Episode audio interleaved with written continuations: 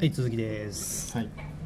まあ、その今弥生の話というか弥生時代に培われたその管理社会というか、管理のもと生産性を上げていくっていう話をその考え方が今の現代にも根付いてるっていう話をしたんですけど、もう一回、当時からすると、うん。その考えは絶対しまあ必然というか、今までこう食っていけるか分かんないような、うん。か狩猟の時代を終えてやっと米っていうものを手に入れてじゃあそれをこう安定的に欲しいって思うのは当然じゃないですか、でただその時はこう食うことが目的というか、うんうん。最終目的で、うん。なおかつそのより子孫の繁栄っていうのが一番最重要だとうんうん。ポイントだと思うんですけど、うんじゃあ今現代においてそれが最重要ミッションかって言われるとうん。多分人類じ壮大な話になっちゃいますけど。壮大な話になっちゃいますけど。そこじゃないよね。うんと思って。で多分こう多分聞いてくれてる人の中にも、うんうん。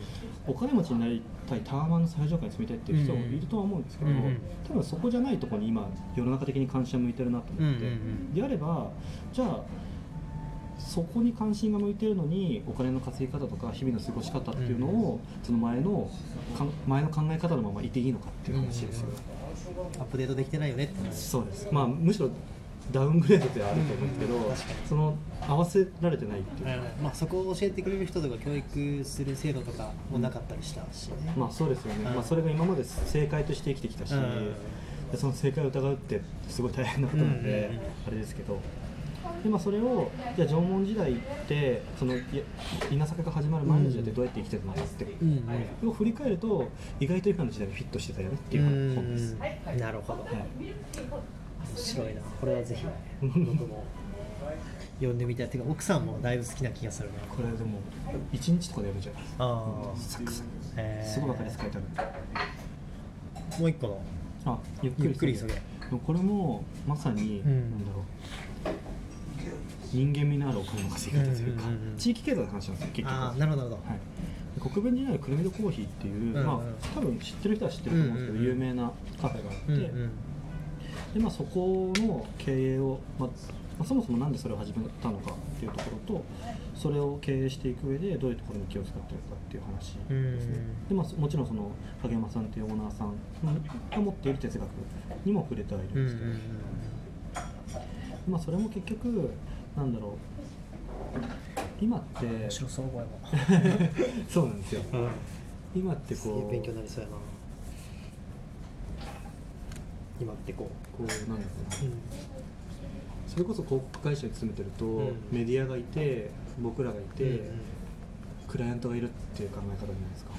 クライアントって何？みたいなお客さんじゃないの。そうお客まあでお客さんっていうお客さんそれもそうなんですけどなんかそもそもお金をもらってないからやってあげるってそれこそまたお金の話になってくるんですけど、それは資本経済というか、ん。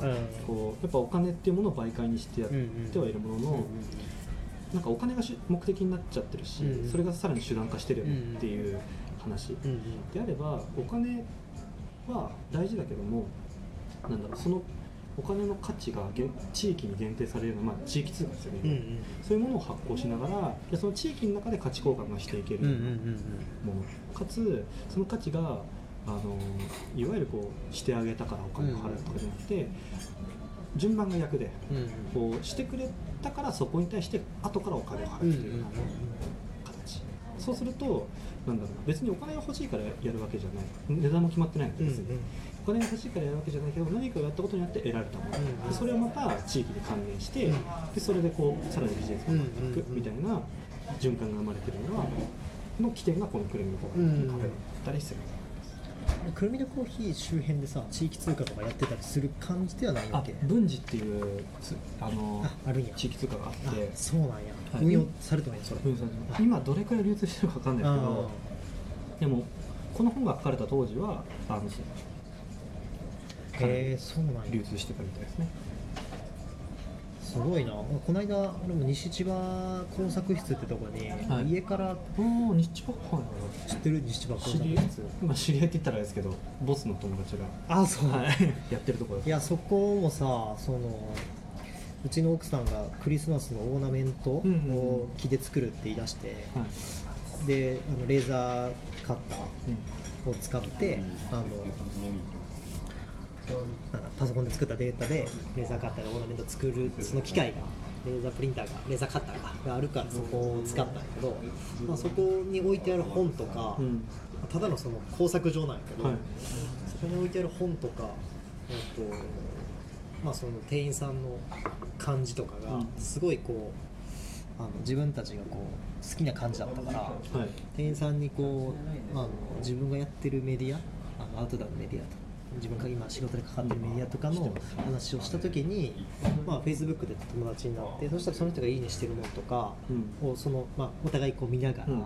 話した時にあのこう地域通貨みたいな話にたまたまなって、はい。そしたらそこの店はあのバイトかなの人には地域通貨でも給料払ってて。でそのポイントなんとかポイントみたいなので、えーっとひそのエリアのうん。本屋、まあ、加盟してる本屋で本買えるとか、うん。コーヒー飲めるとかっていうは給与の払い方しててあなんかこういうあの関東のこの辺のエリアでも地域通貨を実際にこうがっつり実践して流通してはい運用してるところがあるんやなっていうの結構感動して。なるほどなるほど。そうそう。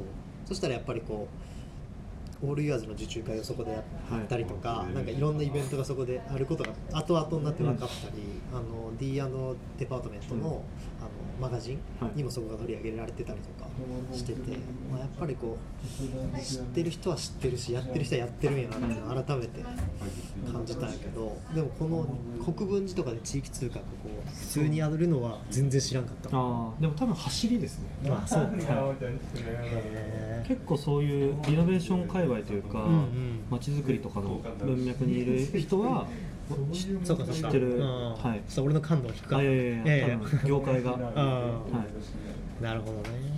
いや結構海外の事例は割と聞くけどさ、うん。あのすごいすごい地方の事例とか俺は聞い俺は聞いたことあったけど、はい。東京のど真ん中の事例は俺あんま知らんかったわまあ、やっぱり運用が難しいんですよね、うん。考え方はある程度もう出来上がってるというか、うん。フォーマット化されてるんでうん。いいんですけど、うん。それをじゃあなんだろうな。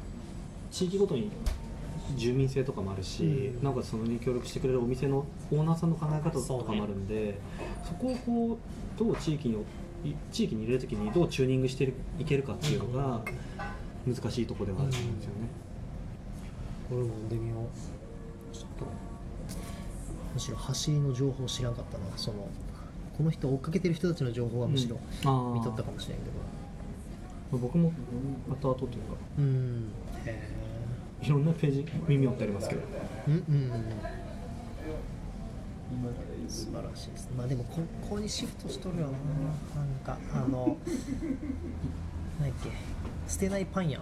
はい知ってるえっと、それにやってる人は知ってます。あはい、俺も行ったことないんやけど捨てないパン屋の本を俺も年末かな？11月ぐらいかな、に読んでまあそれでも多分同じような内容ここのに書いてある内容と同じような形になるかもしれんけど、まあ、もっとサボっていいよねとかあむしろこうサボるためにそのやり方変えてますとかあ、うん、なんかこう今まではこう稼いだけ稼いで稼いで残った時間にサボるとか、はい。そういう形だけどね。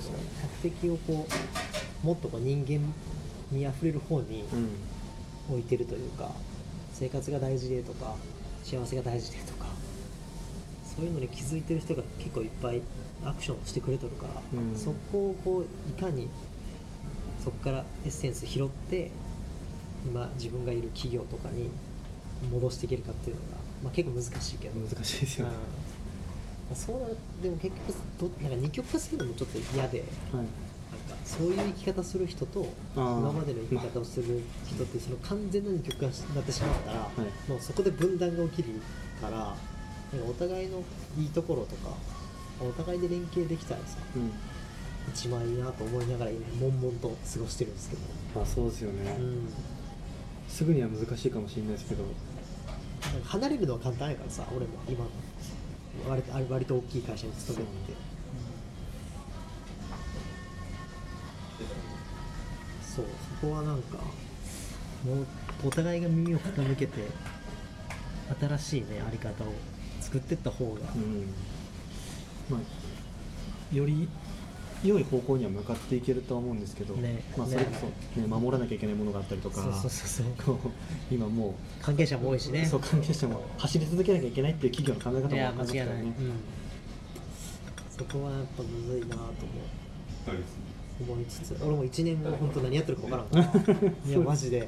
そうですよね。すごい最近感じる。1年後マジで何やってるか分からんなっていうのはこの間までその地元の香川にはい。嫁さんと子供と帰る方向で考えとったりしたけど、うん。まあそれ別に可能性がなくなったわけではないけどやっぱり奥さん的にはこうこっちの生活千葉で過ごす生活もあるし両親とかもおるし、うん。友達もこっちにおるしあ、だから変わんないですよ。もっとこ。う中途半端かもしれんけどもっとこうどっちものいいとこ取りの場所であるんじゃないかみたいな、ああなん確かに。で今房総半島の方とかはいはい。調べたんだけ。ど、なるほどなるほどなる結構ち千葉もあの木更津の上ぐらいまでバシバシに埋め立てられてるからさ地図見たら明らかに違う房総半島ぐらいになってきたら、はい。こうなんていうの自然の形のあの海沿いの形なんやけど、うんそこまではもうカクカクカクしてあもうめっちゃ埋め立て地やんみたいなのが。お台場みたいな形してそうるそうそうそう。だからこの埋め立て地じゃない海沿いとかがいいよね、どうせ進むんだなっていう。そうですね。そうそこはやっぱむずいなと思って。